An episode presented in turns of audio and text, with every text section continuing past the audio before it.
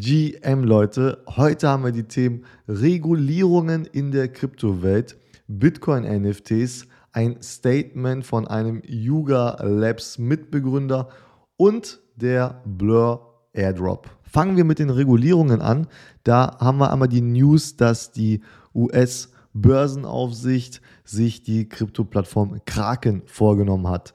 Also, vielleicht kennt ihr Kraken, dort könnt ihr halt euer Krypto kaufen und verkaufen und ihr könnt halt auch euer Krypto dort staken. Und für alle, die nicht wissen, was Staking ist, ähm, es geht darum, ihr könnt halt euer ähm, Krypto-Guthaben, ja, also wenn ihr irgendwie Ethereum oder sowas habt, dann könnt ihr dort äh, bei Kraken und auch bei anderen ähm, Krypto-Börsen könnt ihr halt sagen, hey, ähm, hier ist äh, mein Krypto, äh, ihr bekommt das sozusagen und äh, ja, es ist wie so eine Art Sparbuch, man legt es halt da bei denen ab und äh, bekommt halt Zinsen. Ja, äh, das ist dann halt je nach Coin, ist das ein bisschen unterschiedlich, irgendwo zwischen 5% oder es gibt auch irgendwelche, ähm, ja, so ähm, Alt Altcoins, da gibt es dann vielleicht auch mal etwas mehr. Und ähm, ja, Kraken hat diesen St Service halt auch angeboten, so wie es halt, sag ich mal, auch ja, ganz normal ist ähm, auf diesen Plattformen. Und das sieht die äh, Börsenaufsicht in den USA aber ein bisschen schwierig. Die haben halt gesagt, Kraken hat da ein Finanzprodukt und dieses halt nicht wie ein solches halt äh, unter den Auflagen, die es dann halt für sowas gibt, behandelt und er hat hier halt gegen das äh, Recht verstoßen und zufolge hatte das, dass Kraken seinen Staking-Service ähm, eingestellt hat. Erstmal in den USA. Ich weiß nicht, ob das jetzt Auswirkungen haben wird auch auf den ähm, deutschen oder europäischen Markt. Das wird sich noch zeigen. Ähm, aber die haben dort den Service eingestellt und sie dürfen äh, eine Strafe zahlen in Höhe von 30 Millionen äh, US-Dollar. Und ja, was ist danach passiert? Danach wurden natürlich alle laut. Zum Beispiel Coinbase ist auch eine, äh, ist eine der größten Krypto-Plattformen und auch die äh, bietet natürlich Staking-Service an. Es ist sogar so, dass sie damit äh, einen nicht geringen äh, Anteil an ihrem Gewinn mit ihrem Staking-Service machen. Ähm, und die ähm, ja, wurden da sehr laut und haben dann sofort gesagt, ey, äh, bei uns ist das anders. Nee, das ist, das ist kein Finanzprodukt und äh, äh, liebe SEC-Börsenaufsicht. Wenn ihr uns dazu nahe kommt, dann gehen wir auch vor Gericht, wenn es sein muss. Einer der Fehler, sage ich mal, die Kraken wohl begangen hat, ist, dass sie dem Kunden halt gesagt haben, wenn du dein Krypto XY hier bei uns anlegst, dann bekommst du auf jeden Fall äh, Summe X an Zinsen zurück. Und das ist halt beim Staking ähm, etwas, was man jetzt so äh, ja normalerweise nicht sagen kann, weil es geht darum, wenn man sein Krypto staked, ähm, dann ist, äh, ohne jetzt zu technisch äh, ins Detail zu gehen, ähm, kann halt der, der, der Zins, den man da bekommt, sehr schwanken. Und ähm, Kraken hat hier aber seinen Kunden scheinbar einen festen Zinssatz versprochen und damit wurde das als Finanzprodukt äh, eingestuft. Ähm, ich weiß nicht genau, wie es bei Coinbase ist, ob es da anders läuft. Ähm, auf jeden Fall betrifft es scheinbar nur diese ähm, zentralen Krypto-Plattformen wie Kraken und, und vielleicht auch Coinbase in Zukunft oder, oder vielleicht auch Binance oder sowas. Ähm, es betrifft wohl nicht diese dezentralen Staking-Protokolle, ähm, die es da gibt. Eine andere News, die uns die Tage erreicht hat zum Thema Regulierung, ist äh, der Binance US-Dollar Token oder auch BNB genannt. Wieder dabei ist natürlich die SEC, die amerikanische äh, Börsenaufsicht. Diesmal haben sie sich den Herausgeber von diesem Token vorgenommen und das ist nicht, wie der Name es vielleicht vermuten lässt, Binance selber, sondern äh, das Unternehmen Paxos. Die machen das für Binance und die haben da eine Kooperation und auch da hat die SEC gesagt, dass dieser Coin ähm, ein Finanzprodukt ist oder so haben die ihn eingestuft. Ähm, und da hat äh, Paxos den, äh, ja, die Herausgabe von diesem Coin äh, gestoppt und auch die Zusammenarbeit mit Binance sofort beendet. Ähm, ich denke mal, da wollten die nicht zu viel Ärger haben, scheinbar. Ähm, ja, und dieser Token ist damit jetzt vorbei, der BNB. Ich weiß nicht, ob ihr äh, selber auch BNB hattet. Wenn ihr auf Binance äh, tradet, sage ich mal, dann vielleicht schon, da seid ihr vielleicht schon von betroffen. Ähm, also es werden da keine neuen Coins rausgegeben. Ich denke mal, dass ihr eure, wenn ihr Coins habt, die auch irgendwie jetzt, jetzt umtauschen könnt in andere Coins oder so oder halt in Fiat-Währung. Auf jeden Fall ist es sehr spannend, dass wir jetzt in kurzer Zeit doch so viele ähm, Berichte haben zum Thema Regulierung von der SEC, die sich da jetzt scheinbar irgendwie, die haben ja scheinbar Zeit, sich um das Thema Krypto zu kümmern, ja, nachdem ähm, FTX und ein paar andere Firmen letztes Jahr äh, pleite gegangen sind. Ähm, schauen Sie sich jetzt wohl ein paar Themen etwas genauer an.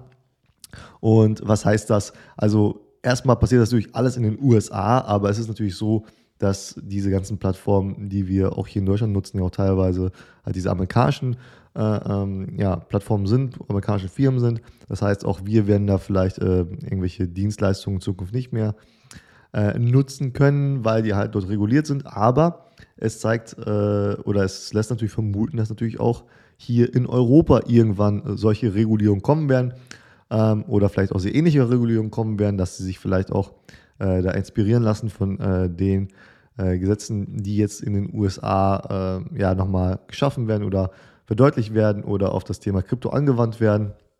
Also das Thema Regulierung. Ähm, da werden wir wohl nicht ganz drum rumkommen. Ähm, ja, die, die Pessimisten äh, sagen, ja, äh, Krypto und Bitcoin und so wird ja eh alles verboten. Äh, das glaube ich persönlich nicht. Ähm, ich glaube nicht, dass man das verbieten kann. Zumindest nicht, solange wir äh, nicht in einer ja, krassen Diktatur leben oder sowas.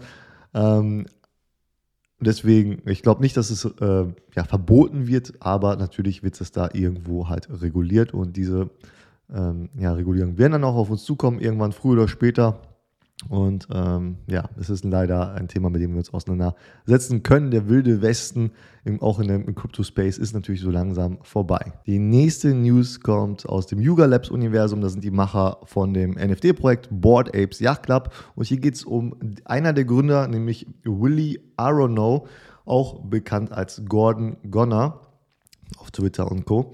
Und ähm, er hat hier mal ein fettes Statement äh, rausgehauen, ein einen ja, sehr langen offenen Brief, sage ich mal. Was war, der An äh, ja, was war sein Anreiz, diesen Brief zu schreiben? Es geht darum, dass er gesundheitliche Probleme hat. Er hat irgendwas mit dem Herzen und deswegen wird er sich zurückziehen ähm, aus dem täglich, äh, täglichen Geschäft von Yuga Labs und äh, nur noch in einer beratenden Funktion äh, dort arbeiten. Und ähm, ja, bevor er aber diesen Schritt äh, wagen kann oder ähm, ja will, hat er aber gemerkt, dass er noch ein paar äh, Sachen klarstellen muss, damit er halt seine Ruhe hat.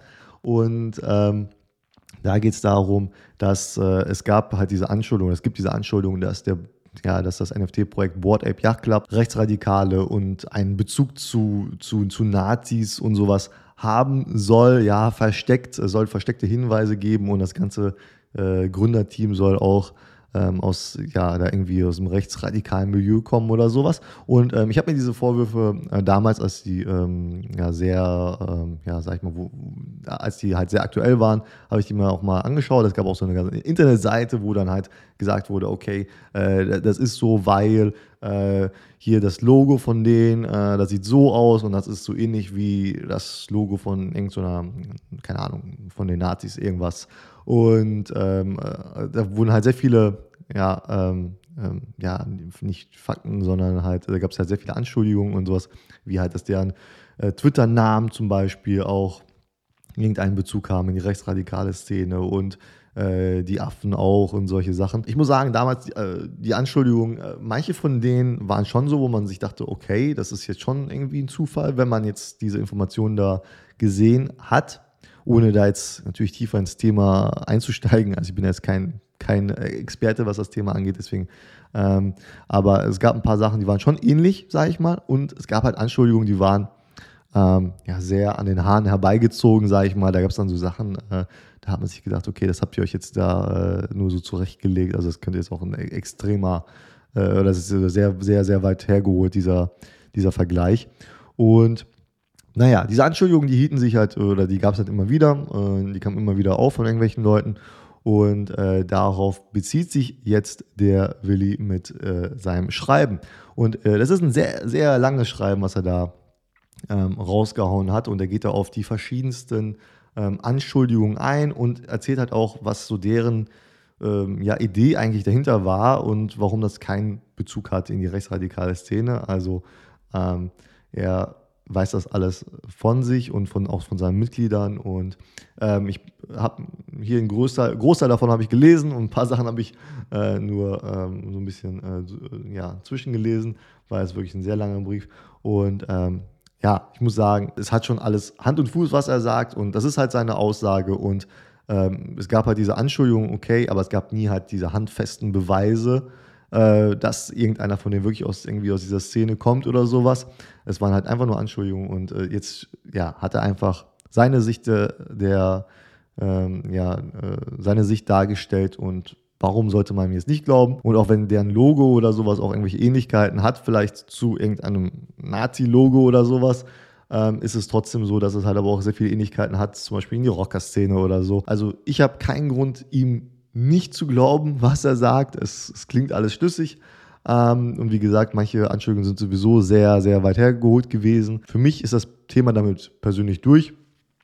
Solange da jetzt nicht irgendwelche äh, maßgeblichen neuen äh, ja, Beweise ans Tageslicht kommen sollten, ähm, scheint da alles cool zu sein. Und wie das halt so ist, äh, diese Verschwörungstheorien sind halt am Ende oftmals nicht mehr als das, nämlich Verschwörungstheorien. Kommen wir zum Thema Bitcoin-NFTs.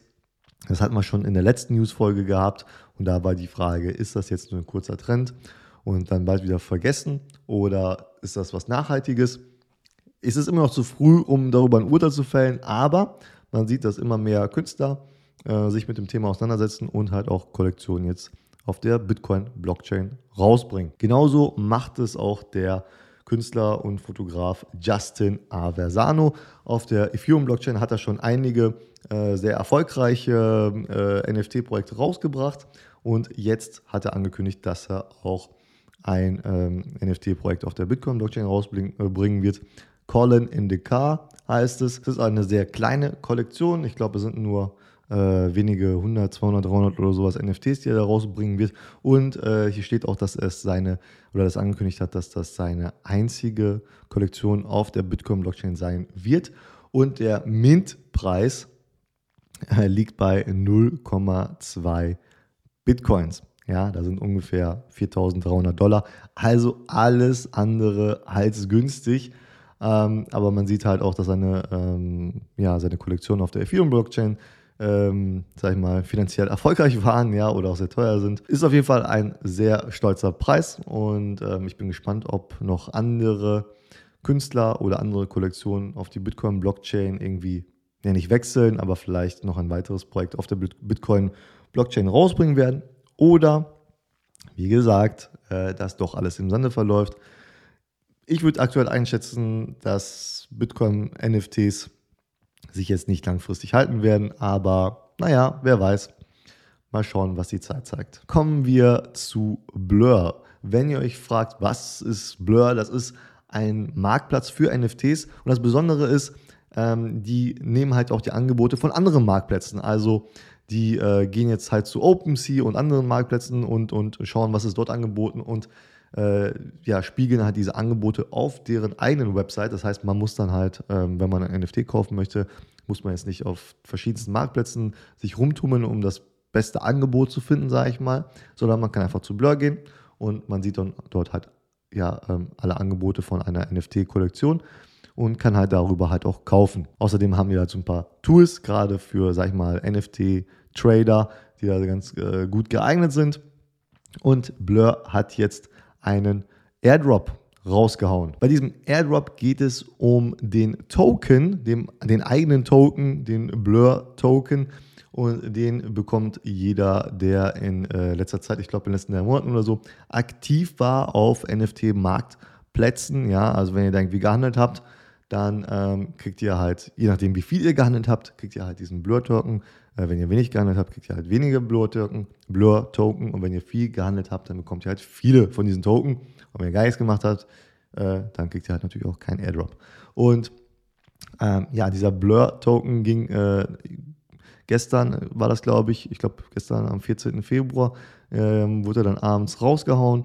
Und äh, das führte dazu, dass die Gaspreise in die Höhe schossen, weil, all ihre, weil ja so viele Nutzer einfach ihre Tokens abholen wollten, sozusagen.